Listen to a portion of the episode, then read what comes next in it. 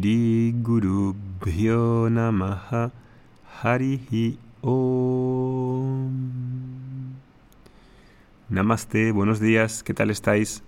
Espero que estéis bien en estos días de estar en casa y que podamos ofreceros desde aquí, desde el podcast, un tiempo de reflexión, de llevar la mente hacia otros espacios y poderos dar un alimento ¿no? para el alma en el que podáis reflexionar y contemplar otras cosas. Hemos puesto también a las personas que les han dejado o han cerrado los centros de yoga una serie de, clases online de yoga con Ogali Farina, que es certificada en Yoga Yengar. Y mm, las, os llegará un link, si no lo ponemos ahí abajo, en el podcast, para que le echéis un vistazo. Vamos a seguir con nuestro tema de madurez emocional, que está muy relacionado con todo lo que está pasando, no es aislado, y nos habíamos quedado en un tema muy importante y creo que el podcast de hoy os va a gustar mucho por esta reflexión mmm, bastante novedosa que creo que vamos a presentar. Es un podcast creo que con mucho jugo. Habíamos hablado de la estructura recompensa-castigo sobre la que está montada nuestra sociedad. Cuando consigues lo que la sociedad premia, pues recibes un premio. Cuando no haces lo que deberías, castigo. Esa mentalidad de recompensa también la tenemos en nosotros mismos y hacia el otro. Si te portas así como yo quiero, premio. Si no te comportas así, me voy a encargar de hacerte ver que estás equivocado y vas a sufrir. Piensa sobre eso, sobre cómo hacemos eso con las, con las demás personas. Entonces, vivir en compasión es algo que todo el mundo quiere, pero parece que hay algo que se interpone y es esa estructura mérito-punitiva que la sociedad emplea y que yo al mismo tiempo empleo con los demás, empezando con todas las personas que tengo alrededor, hijos, familia, etc. El primer paradigma y cosa que uno ha de entender clarísimamente de las relaciones, relaciones de todo tipo, de laborales, familiares, de amistad, es que todo el mundo está interesado en hacer las cosas por voluntad propia, es decir, en libertad, y por ningún otro tipo que sea castigo, presión o culpa que implique una recompensa. Todos deseamos que las personas hagan algo espontáneamente desde esa libertad que todos reconocemos. Por tanto, la libertad es un ingrediente principal de toda relación. Y hay una figura, creo que muy bonita y que os va a encantar, que es el significado de la palabra namaste. Namaste, etimológicamente, namaha es uh, saludo, pero etimológicamente ese namaha viene de dos palabras, na, que quiere decir no, y mama, mama no de mamá en español, sino mama quiere decir mío, es decir, na más mamá, mama en sánscrito quiere decir literalmente lo no mío. Es decir, namaste quiere decir etimológicamente que tú no eres mío. Cuando digo namaha te, ese te es tú, nama, na, mama, te, a ti, tú no eres mío.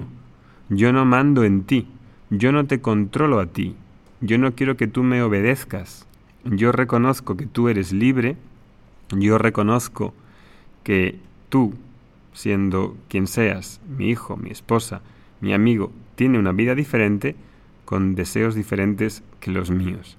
Reconozco que mi esposa es diferente, que mis hijos son diferentes, que los empleados son diferentes, que los empleadores son diferentes, etcétera, etcétera, etcétera. Hasta tu suegra y el yerno son diferentes. Ese es el significado de Namaste. Y por eso es tan bonito el saludo de llevarse las manos al pecho y hacer este Namaste. Tú no eres mío, yo no mando en ti. Y cuando la gente entiende que ese deseo sincero de libertad es lo que queremos, nos deja sorprendidos, nos deja como choqueados. Y uno piensa, bueno, si doy esa libertad a los demás, entonces nada va a funcionar, porque si dejo que las personas hagan según su voluntad, igual no van a hacer nada. ¿no? Eso es algo como muy típico en algunos casos de empresariales, ¿no? a nivel laboral. Y eso no es así en absoluto. Igual hago un podcast sobre la libertad a nivel laboral para verlo más claramente. Esa cuestión de que si dejas a las personas por su propia voluntad no van a hacer nada no es así.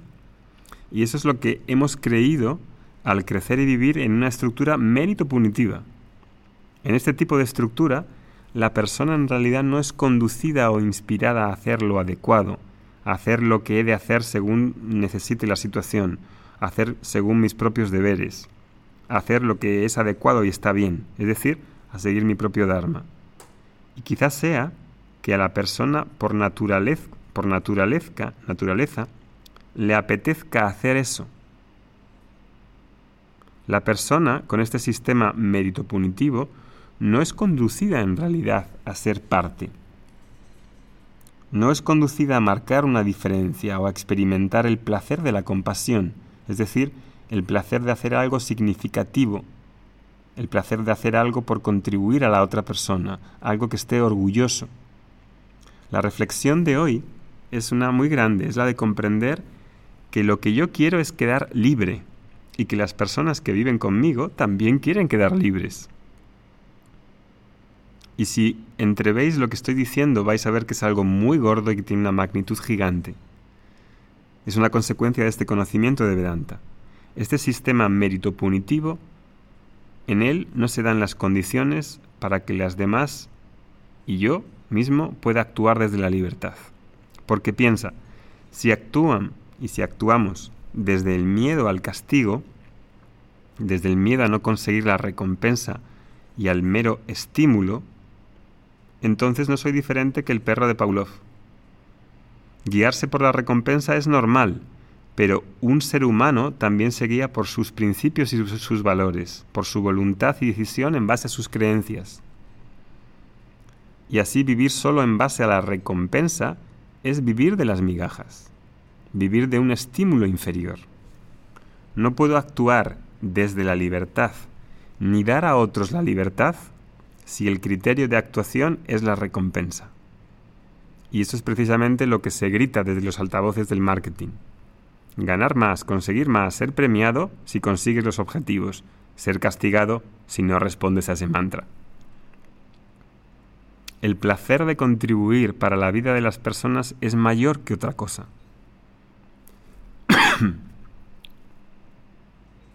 Por supuesto que uno ha de ser retribuido, pero eso no quita que la retribución sea el factor dominante de mis propósitos y mis acciones. Si tengo ese espacio interno para entender la verdad de estas enseñanzas, voy a descubrir que esta forma de vivir desde la compasión es más humana, más eficiente y más gratificante, porque en realidad todos tenemos esa capacidad de darse, de amar y de contribuir para la otra persona que tengo delante. Nunca puedo quedar libre si no entiendo que los demás también buscan esa misma libertad y no puedo quedar libre si tengo esa orientación de conquista, manipulación, presión hacia los demás para que hagan lo que yo quiero que hagan o lo que yo quiero que sean. Esa forma de entender y dar, dar libertad a los demás y a mí mismo es una forma más humana, más gratificante. Y no es en base al estímulo de recompensa. Y por eso ese namaste es una expresión perfecta para vivir desde la compasión. No eres mío, yo no mando en ti, yo no te controlo, no quiero que me obedezcas. Reconozco que tú eres libre, que la persona que tengo delante es libre y que no tengo ninguna intención de querer cambiarlo. Seguiremos hablando de ese tema en el siguiente podcast. Que tengáis un buen día. ॐ शान्ति शान्ति शान्तिः हरिः ॐ